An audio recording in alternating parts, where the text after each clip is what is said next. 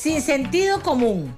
Es un artículo que aparece firmado por Eli Feinsack y que dice lo siguiente. ¿Quién es don Eli Feinsack? Ya lo hemos escuchado, él es economista, pero además le gusta filosofar, además le gusta aportar, además le gusta opinar. Él dice así, la frase está trillada, ya lo sé. El sentido común es el menos común de los sentidos. Lamentablemente en Costa Rica nos esforzamos por hacerle honor al cliché. Tanto así que hasta la política pública se hace con total desprecio por los dictados del sentido común. Y aquí presento tres ejemplos. Y estoy segurísima que esos ejemplos tienen que ver con algo de lo que usted habló a fin de año en Costa Rica. Quiero decirle que le mandé a un grupo grandísimo de economistas eh, este sin sentido común para que me opinaran sobre el mismo. Y tengo opiniones bien interesantes. Le mandé por mensajito, por WhatsApp y ellos me responden. Y me parece interesante lo que hemos podido eh, extraer, pero sin duda alguna preocupa para no para que no terminemos cayendo en una cultura de estos sinsentidos o de estos absurdos. Primero que todo, la multa por sustitución del marchamo antes de finalizar el año. Don Eli, muy buenos días. Buenos días, doña Amelia, y gracias por la invitación. Feliz año. Feliz año, señor. Sí, adelante. Cuente, primero cuénteme que, que, que, este es uno de los ejemplos de absurdo que usted pone, la multa por sustitución del marchamo antes de finalizar el año. Sí, bueno, usted sabe que, que uno de mis principales enfoques en mi ejercicio profesional y en los artículos que escribo es precisamente la, formulación de políticas públicas. Eh, y, y, en Costa Rica estamos llenos de ejemplos de políticas públicas que, que este, se diseñan pues sin ningún criterio eh, razonable, ¿verdad?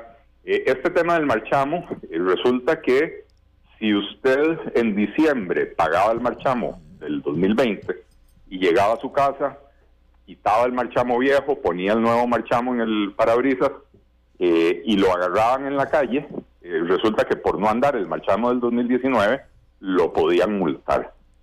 Y esto pues no tiene ningún sentido porque hay una hay una regla que dice que usted no puede comprar el marchamo del 2020, no puede pagarlo, usted no pagó el del 2019. De manera que cuando usted ya tiene en el parabrisas el marchamo del 2020, eso es prueba fehaciente de que usted pagó el del 2019. Entonces, ¿por qué lo van a multar? ¿Verdad? Eh, entonces pareciera que, que de esto se diseña simplemente para complicarle la vida a la gente eh, y para ojalá multarlos y poder recaudar un poquito más de plata por esa vía. Esto lejos de ser un beneficio y un perjuicio porque se vota plata, ¿sí o no? Eh, totalmente. Eh, para empezar, los policías, en vez de andar, los policías de tránsito, en vez de andar tratando de agilizar el tránsito, hacen operativos en la calle, bloquean carriles para parar carros que no andan el marchamo y entonces es una pérdida de tiempo de los policías, es una pérdida de tiempo eh, de los conductores y al final de cuentas es un, incordio para, para las personas que andan en su carro con todo en orden porque andan en el marchamo del 2020, aunque la fecha sea 15 de diciembre del 2019, ¿verdad? Y no puede hacer uno nada. Pues habría que preguntarle a algún abogado. No, eh, no, una vez que comienza ah, esa política, se cierran las oficinas, eh, no ah, hay donde eh, vuelven a vacaciones hasta el 6 de enero y dices, ¿para qué pasa si me quitan la placa o si me bajan el carro qué hago, verdad? También. Ah, sí, no, en el, momento, momento, usted no tiene opción. No tiene opción. Le ponen la multa y le ponen la multa. La, la, la pregunta es si si uno podrá presentar algún tipo de recurso contra esto. Lo que pasa es que estoy seguro que en, un tribunal de tránsito le van a decir, no, mire, es que la regla dice que usted tiene que andar el marchamo los 365 días del año y, ellos se van a ir por esa regla. Entonces esto habría que llevarlo a un nivel superior, ¿verdad? Tal vez a un a algún amparo o algún tipo de cosa por el estilo, ¿verdad? O al entendimiento y a la razón de quienes tienen en sus manos dictar políticas públicas con sentido y generales, ¿verdad? Porque aquí usted habla de otro tema. Presentar el formulario de 151 en la era de la factura electrónica. Esta es la declaración anual de clientes y proveedores. Eh, a ver, cuéntenos eso.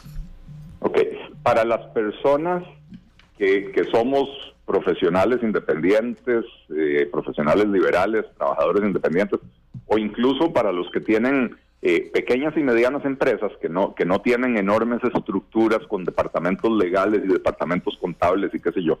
Este formulario D151 es el mayor terror eh, del año, ¿verdad? Eh, en, este, en el formulario uno tiene que declarar quiénes fueron sus principales clientes y cuánto les vendió y quiénes fueron sus principales proveedores y cuánto les compró en el transcurso del año. Eh, como digo ahí en el artículo, esto era necesario en la época en que hacíamos declaraciones en papel, ¿verdad? Eh, hacíamos la declaración en, un Excel en la computadora, la imprimíamos y la llevábamos al banco impresa y pagábamos y en el banco nos ponían un sello de que ya lo habíamos pagado. Entonces, Hacienda necesitaba esa información para poder hacer controles cruzados. Imagínese, doña Amelia, que usted tuviera eh, un proveedor eh, y que usted declara que le compró un millón de colones al proveedor y el proveedor dice, no, solo me compró 500 mil. Eh, bueno, pareciera ser que ese proveedor está tratando de esconder 500 mil colones de ingresos, ¿verdad? Entonces, Hacienda utilizaba ese formulario para eso. El tema es que ya entramos en la era de la tributación digital. Ya ahora todas las facturas tienen que ser digitales.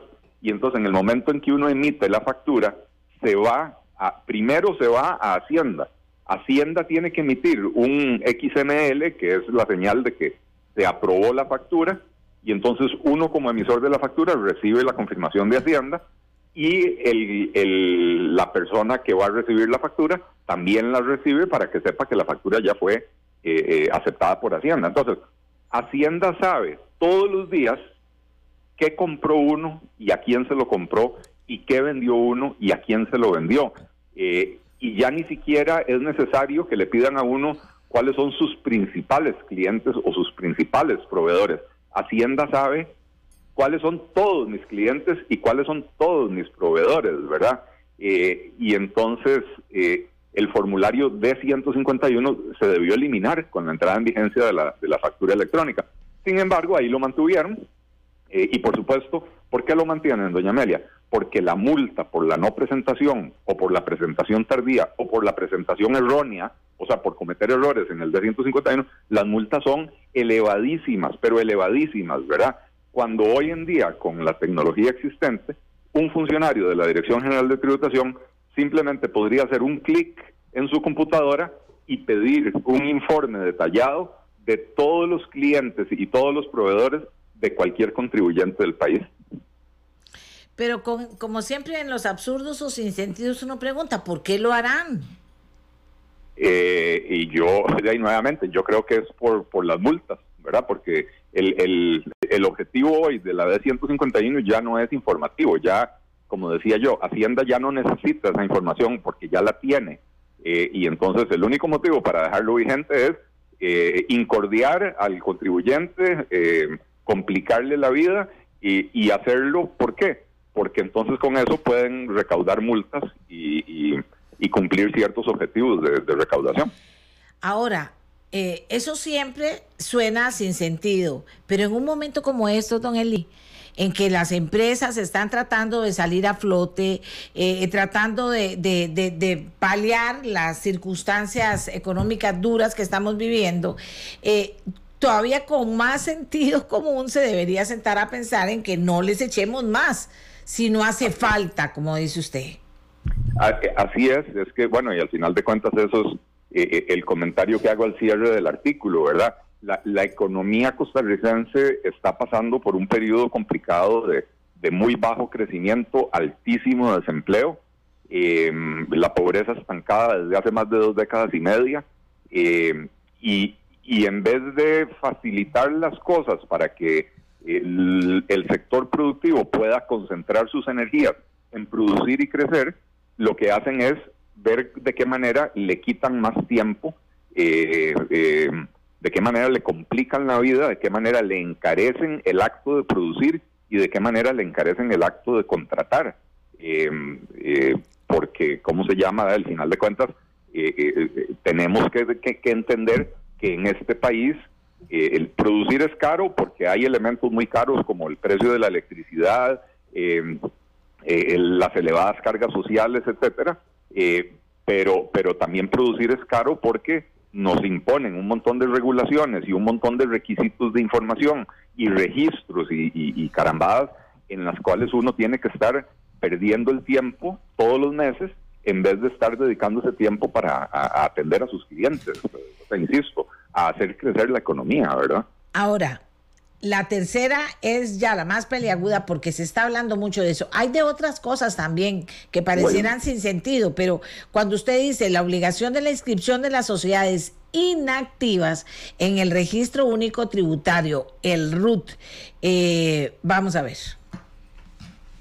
Eh, bueno, eh, yo, creo que, el título es autoevidente, ¿verdad?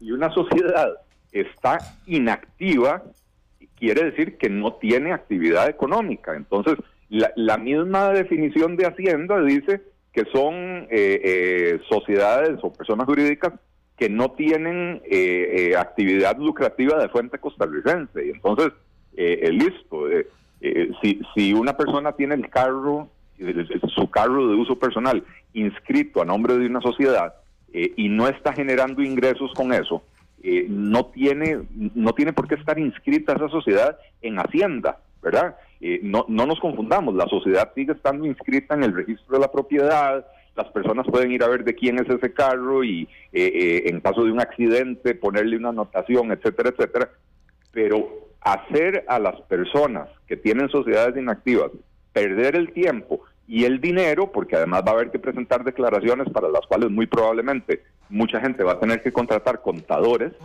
eh, eh, abogados, abogados y contadores. De, esto va a, encarecer la vida aún más, ¿verdad? Eh, y en, en, Costa Rica, esto es un tema del que, del que casi nunca se habla, como en Costa Rica tuvimos un monopolio estatal de seguros durante muchísimas décadas, el, la oferta de los seguros nunca se llegó a desarrollar como debía ser. En la mayoría de los países existen seguros eh, de, pasivos contingentes, lo que en inglés se llama liability. Eh, y entonces, por decir algo, si, si un médico eh, prominente, qué sé yo, tiene un accidente de carro y se, y se determina que es culpa de él, entonces le, le podían eh, para, para poder cobrarle la multa podían quitarle el carro, quitarle la casa, etcétera. Eh, entonces, el médico iba y sacaba un seguro de estos de pasivos contingentes y decía, ok, yo quiero estar cubierto en caso de que yo tenga una situación de estas o una denuncia por mala praxis o lo que sea, eh, yo quiero, en vez de perder mi casa y en vez de perder mi carro, quiero tener un seguro que me cubra, ¿verdad? Eso no existía, eso nunca existió en Costa Rica. de hecho, creo que todavía no existe, no, no, no estoy seguro, no he revisado toda la oferta del mercado. Entonces los costarricenses se acostumbraron a protegerse como utilizando las sociedades anónimas, porque eh, la, la, teoría dice que la sociedad anónima es una persona independiente de su propietario.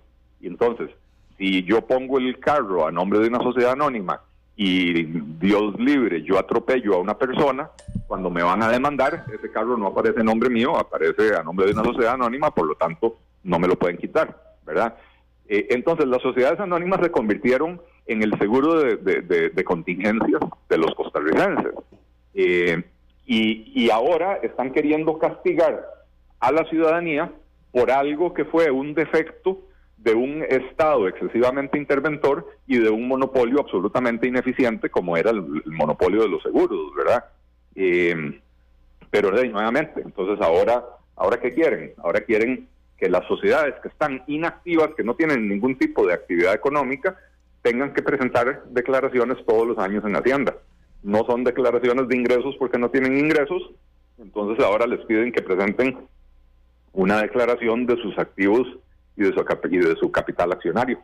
Bajo o so pena de, multas importantes. Ah, probablemente, por supuesto, eh, la no presentación de esto eh, incluirá multas y la presentación de esto nos expone también a riesgos, ¿verdad? De que desde que de pronto alguien agarre y diga, eh, a ver, este, este señor declaró que tiene ingresos por 10 millones de colones, eh, y tiene una, una casa que vale 100 millones de colones eh, y un funcionario que diga, A mí no me parece razonable que una persona con ingresos de 10 millones de colones tenga una casa de 100 y que empiecen a investigarlo sin que haya ninguna sospecha de absolutamente nada, ¿verdad?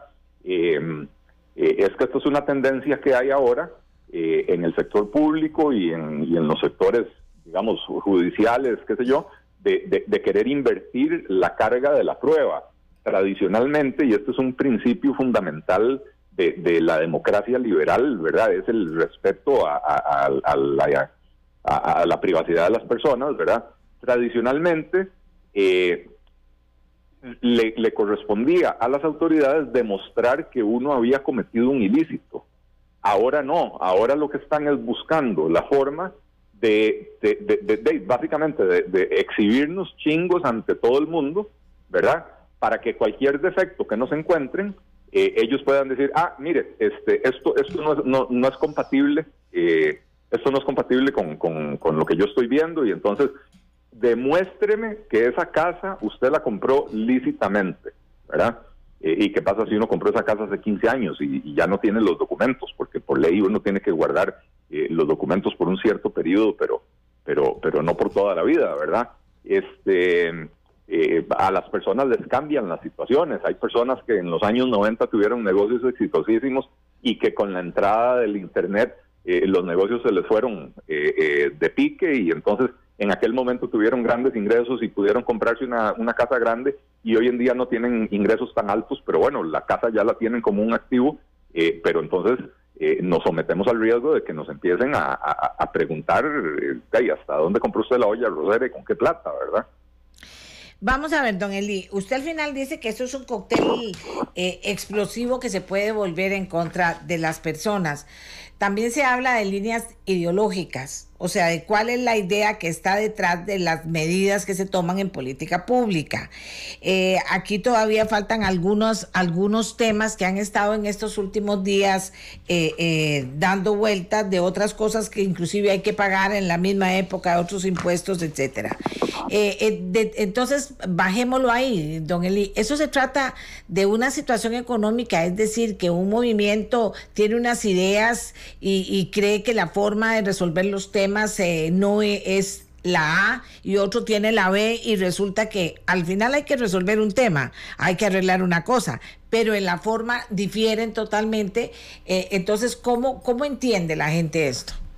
Bueno, yo, yo lo primero que quisiera que alguien me aclare es cuál es el problema que se va a resolver con eh, la decisión de poner a las sociedades inactivas a declarar. Porque si hay una política pública debería ser para resolver un problema, no para crear un problema que antes no existía. Y entonces, como yo no veo cuál es el problema que se va a resolver poniendo a las sociedades inactivas a declarar, eh, entonces no, no, no puedo eh, coincidir con esa visión de que es que hay un problema y hay dos formas o tres formas diferentes de resolverlo. Eh, no, no hay un problema. ¿Cuál es el problema que hace que, que sea necesario que sea necesario que, pongan a las sociedades inactivas que no tienen actividad económica, que así lo define Hacienda, no tienen actividad económica, eh, ponerlas a, declarar. Aquí me dice un señor inteligente. Eh, son regulaciones donde no se piensa en el usuario como un cliente y por ello se le exigen cosas innecesarias. Así es, así es, porque la mayoría de, de los funcionarios que, que se sientan a redactar estos reglamentos eh, y usualmente no son los funcionarios de más alto nivel, son los mandos medios, ¿verdad? Eh, eh, jamás han manejado, pero ni siquiera una cuenta de cheques, ¿verdad? Ni siquiera o sea, una pulpería, algo.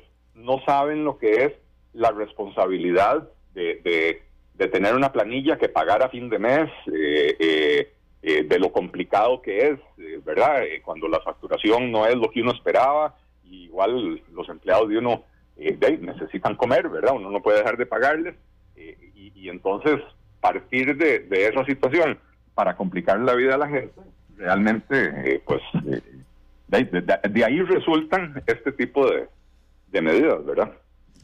Bueno, y, me, supongo que usted ha tenido Dice aquí otra persona, seguro lo que se quiere es desincentivar el uso de las sociedades, pero para eso hay otras alternativas.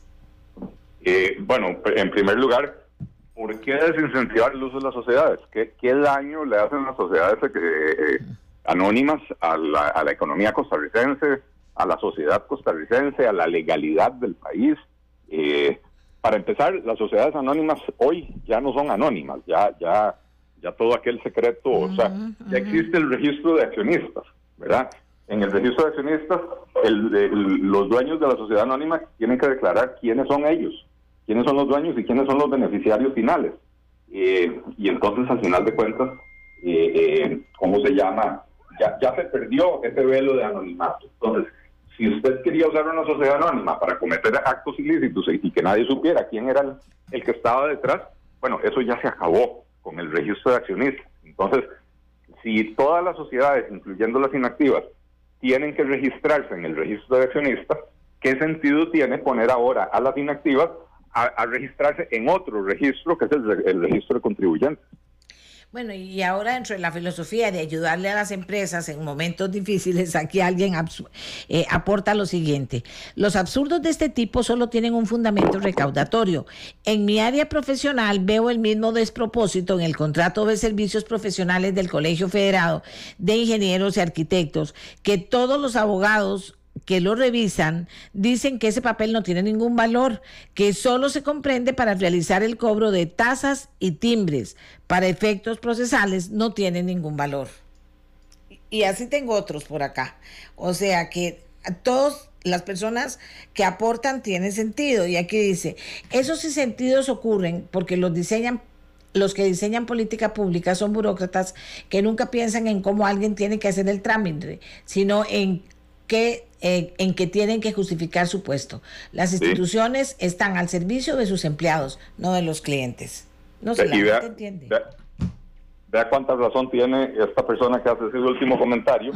Este, justo eh, ayer veía yo en Twitter una persona que dice que está eh, que estaba haciendo un trámite, ahora no recuerdo cuál era, y que entonces le piden fecha de nacimiento, ah sí, el trámite de inscripción en el, en el sistema de, ¿cómo se llama? En el sistema de Hacienda, en el APV. Eh, y entonces le dicen fecha de nacimiento, y uno pone la fecha de nacimiento, y la siguiente pregunta dice fecha de caducidad. Y es como que si uno tuviera que saber en qué fecha se murió o se va a morir, ¿verdad? Eh, y, resulta que lo que quieren es la fecha de caducidad de la cédula, pero, pero en ningún lugar le, aclaran eso a uno, ¿verdad? Eh, o sea, realmente uno eh, eh, uno tiene que preguntarse quién diseña esas cosas. O sea, eh, eh, la persona que diseñó esas cosas se ha registrado para absolutamente algo alguna vez en Internet como para entender que esa pregunta no aclara qué es lo que se quiere. y además, ¿quién las revisa y las aprueba, verdad? Porque si alguien tiene la, la obligación de revisarlas y aprobarlas, ¿cómo aprueban que, el, que la página, el portal, el ATV de Hacienda, tenga una pregunta, me perdona doña Amelia la, la expresión, tenga una pregunta tan estúpida. Vamos a ver, don Eli, eh, eh, para cerrar, yo ahorita voy a conversar con don Víctor Morales Mora, ministro de la Presidencia, quien ayer llegó a la Asamblea Legislativa a presentar los proyectos que el gobierno considera prioritarios en este momento, en que el gobierno elabora la agenda, presenta los proyectos a los diputados. Eh, y también sobre la decisión de que lo que se recaudó por concepto del impuesto a las eh, por concepto de, de los cambios en las pensiones de lujos eh, se dedique son muchos miles de millones a atender la extrema pobreza. Eh, para preguntarle como cierre qué piensa de esto dentro de ese gran contexto en el que hemos estado hablando de la situación económica, de las de, los cuidados que hay que tener con no volver a la gente, eh, no, no arrinconar a la gente de manera tal que ya no pueda seguir adelante, sino de favorecer las cosas y mucho menos eh, estableciendo eh, cosas que, que se han dicho aquí son innecesarias.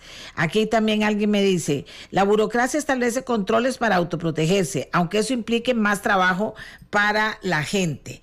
Eh, dentro de todo ese contexto, esto, este paso que da el gobierno eh, ante la Asamblea Legislativa, también están las declaraciones que hace el señor presidente ejecutivo del Banco Central, que me parece interesante también lo que él señala, aunque tengo aquí un montón de comentarios que dicen, pero eso no se ve ni se siente, es un sector muy pequeño, pero dentro de todo ese contexto, eh, ¿Cómo ve usted las cosas al día de hoy y cómo la ve lo que sigue, lo que sigue, don Eli?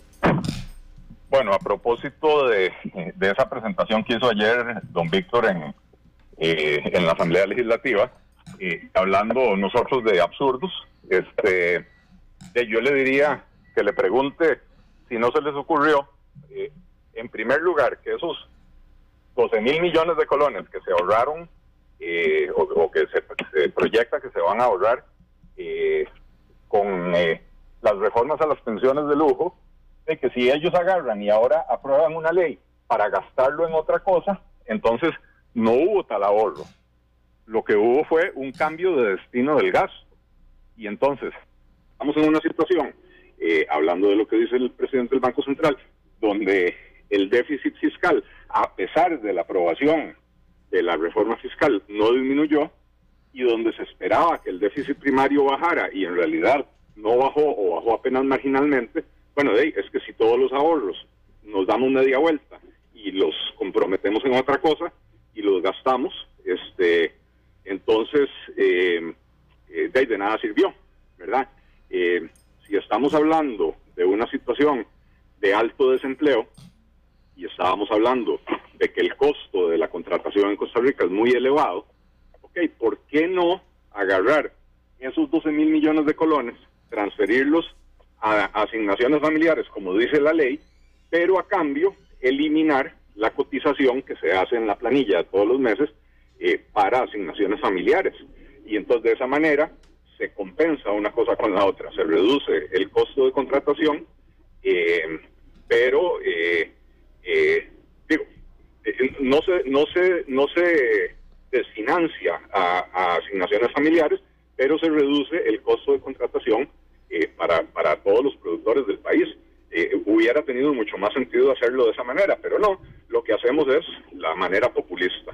Vamos a, vamos a, eh, lo que nos ahorramos, vamos a gastarlo en programas que además durante dos o tres décadas no han logrado reducir la pobreza, se rehúsa el gobierno y se rehúsa el establishment político costarricense a hacer las reformas necesarias Vea usted que el proyecto de Otón Solís, y estoy hablando de Otón Solís, el presidente del partido Acción, perdón, el fundador del partido Acción Ciudadana, eh, no estoy hablándole de un político neoliberal, para usar los términos que a ellos les gusta usar, ¿verdad? Eh, que, que él detecta con toda la razón que el despilfarro en la política social costarricense es enorme, que tenemos 23 instituciones y más de 45 programas o alrededor de 45 programas atendiendo la pobreza y la pobreza no disminuye. Que dos terceras partes de los, de los enormes recursos que dedicamos a la pobreza se van en salarios y remuneraciones y que lo que le llega a los supuestos beneficiarios es realmente muy poco. Y entonces él dice, simplifiquemos esa institucionalidad, cerremos instituciones, fusionemos programas que están duplicados, cerremos lo que no sirve, eh, y, bueno, el mismo partido de gobierno le echó tierra a ese proyecto, ¿verdad? Este y entonces ahora a un a un eh, a una institucionalidad pública de combate a la pobreza que no funciona, lo que van a hacer es echarle más plata en vez de haberla ahorrado como era el, el objetivo del plan fiscal. O sea, un sinsentido descomunal. Bueno, le agradezco muchísimo, don Eli.